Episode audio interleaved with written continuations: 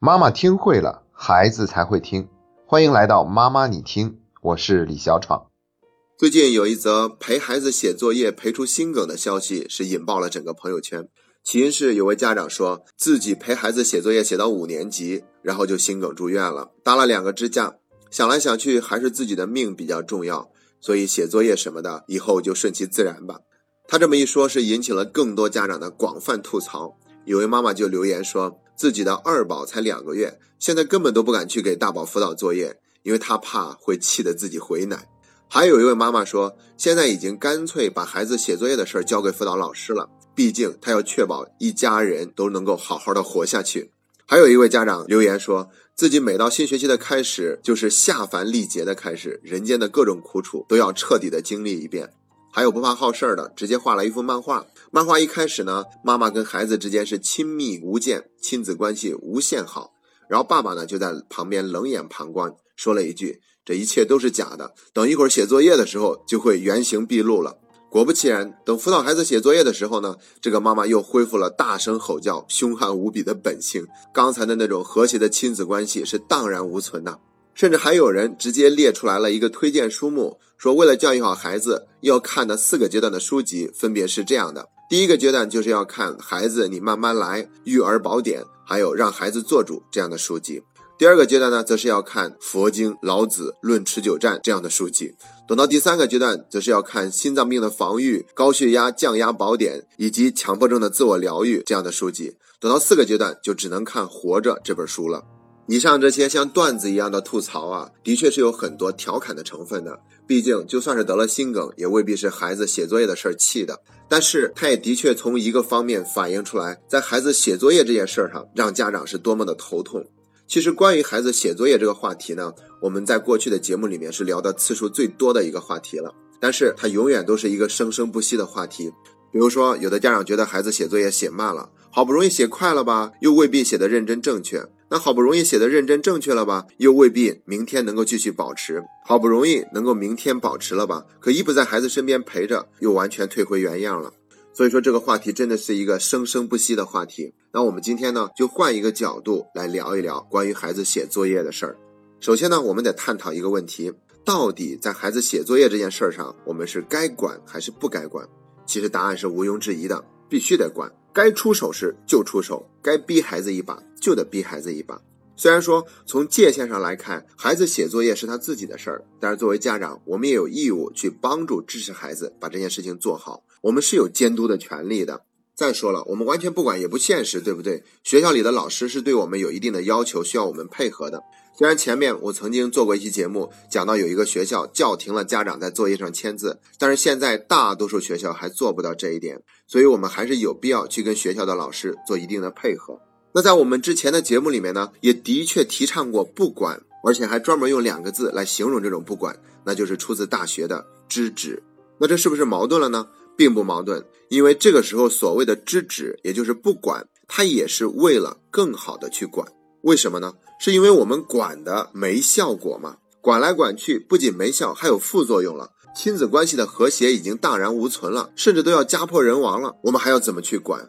所以这个时候呢，我们就应该让自己停下来，停一停，让自己静一静。目的就是为了调整一下自己的心态，去接纳现实，面对现实。因为只有这样做了，我们才有可能看到更有效的方式是怎样的，去学习，然后把它用出来。所以说啊，我们这里所说的知止，并不是说是完全什么都不管了，而是为了更好的去管。如果说发现怎么管都不管用，然后就开始什么都不管了，那这就是从一个极端走向另外一个极端，并不是正确的做法。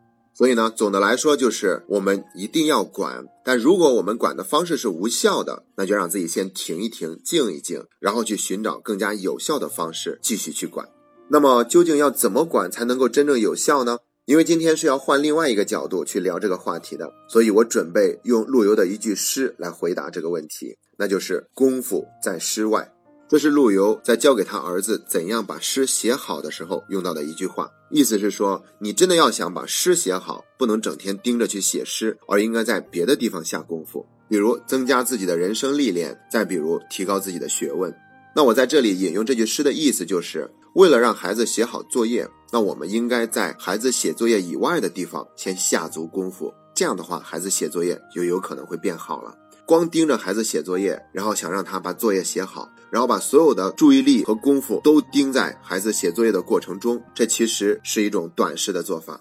记得成龙拍过一部电影，叫做《功夫梦》。他在里面呢，就教一个小男孩练武功，但他并没有直接教给他功夫，而是让那个小男孩把外套脱下来放在一个架子上，然后再从架子上把这个外套穿上，然后再从架子上把外套拿起来穿上，然后再把它脱下来放在上面。小男孩就觉得很不耐烦，我是想学功夫的，你教我这个穿衣服脱衣服干嘛？但实际上呢，在这个穿和脱的过程中，他正在学习一些武功的套路。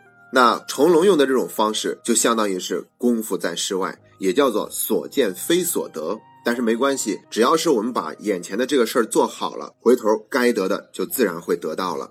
而且呢，关于孩子的写作业，我们一定要有一个清楚的认识：我们并不是仅仅为了让孩子把作业写好，而是为了通过让孩子写好作业，去培养他认真做事儿、自我管理的这种品格。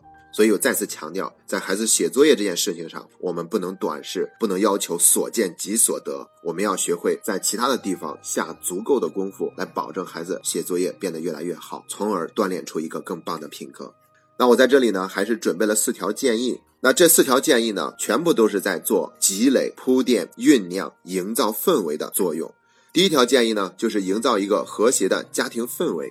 昨天我在线下的读书会上还听到有一位妈妈分享说，一直以来她老公都反对她参加这种读书会的学习，觉得并没有什么用。然后她觉得自己有很大的进步，但她老公一直都是原地踏步的。对此呢，还一直都颇有怨言。但是最近呢，她让自己转念一想，发现其实事实并不是这样子的。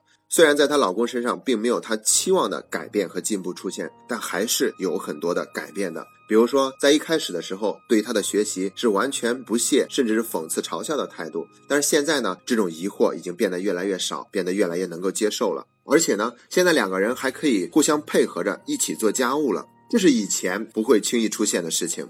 关键是他们这样做了以后呢，孩子就会表现得特别的开心和兴奋，因为他看到爸爸妈妈之间呢是更加的和谐的，所以孩子就会有很多好的行为表现出来，甚至会主动加入他们一起去做家务。所以说啊，我们营造一个和谐的家庭氛围是非常有必要，让孩子能够轻松愉悦的去写作业的。当然，何止是写作业，在其他方面孩子也会有好的表现。那我们所说的这个家庭氛围呢，就不光指的是夫妻双方了，可能还有跟长辈、老人他们之间的这种关系。总之，我们营造一个轻松和谐的家庭氛围，这本身就会有助于孩子的成长。第二条建议呢，就是陪孩子一起玩耍或者做家务。注意哦，我们光关注孩子的学习，孩子一学习，我们就愿意陪着他。那我们有没有像愿意陪孩子写作业那样，去陪着孩子一起去玩耍呢？其实这也很重要。因为借助那个过程，我们就可以建立跟孩子更加和谐的关系。不光是玩耍了，做家务也可以。以前我们就曾经强调过，让孩子做家务会有助于孩子学习成绩的提升。因为做家务就会让孩子对这个家庭有一份参与感，他也会有一份成就感。那我们陪着孩子一起去玩，包括让他跟我们一块儿去做家务，这个过程中就是在做一些互动，而且避免了把孩子物化掉。仅仅把它当成一个学习的机器，我们要让孩子意识到，除了学习以外，在其他方面，我们对他也是有很多的关心，也愿意去陪伴他更多的。包括我们跟孩子一块儿读一本故事书，或者是每天晚上给孩子讲睡前故事。那在这里呢，还有一个小小的问题，就是如果孩子想先玩，然后再去写作业，可不可以？为什么不可以呢？如果孩子因为想玩而没有办法静下心来学习的话，干脆就让他先去玩好了。而且我们要多给孩子一点时间。比如我们可以给孩子一个选择嘛？你是想先玩还是先写作业？如果孩子说我想先玩，那就再继续问他，那你想玩多久？孩子说三十分钟，那我们就皇恩浩荡一点，我给你五十分钟的时间去玩，回来以后再写作业，让孩子开开心心、轻轻松松的去写作业，这样不好吗？当然，如果孩子能够先写作业再去玩，这样是更好的。只不过在做不到这样的时候呢，我们不妨就先接受现实，允许孩子先去痛痛快快的玩，等玩回来以后再去学习。第三点建议呢，就是创造一个无干扰的家庭环境。那这里说的就是物理环境了。比如说，孩子写作业的时候，没有人在那里玩手机、看电视。那比如说，孩子写作业的那张课桌是相对比较纯粹、干净的，没有放什么玩具，没有放课外书，也没有放其他杂七杂八的东西。我们要竭力的去减少所有会影响到孩子注意力的东西。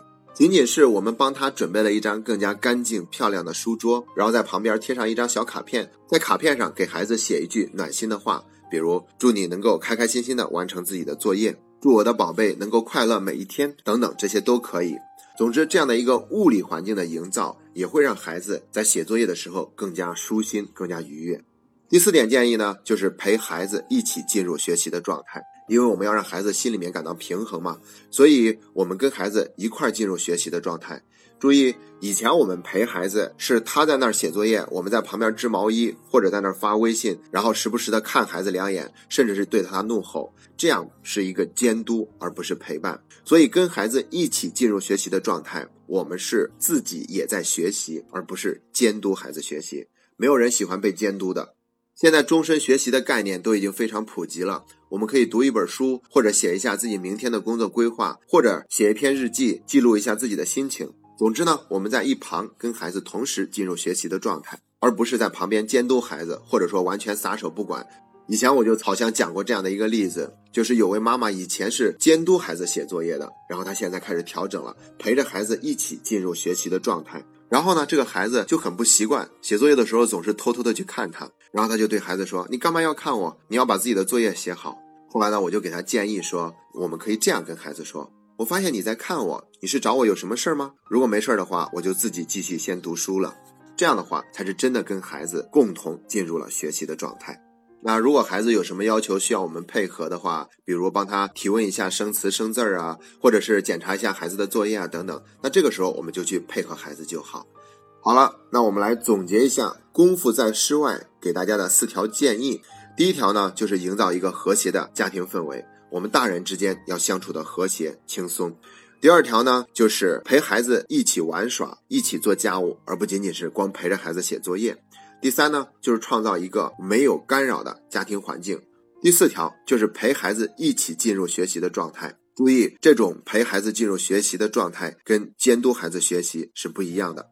好了，这就是我们今天的节目的全部内容。功夫就是在室外，那希望我们能够在这些方面下足够多的功夫，做好足够多的铺垫。那相信孩子在写作业这方面就会更有可能有好的行为发生。今天的节目就到这里，这是妈妈你听陪你走过的第一百五十三天。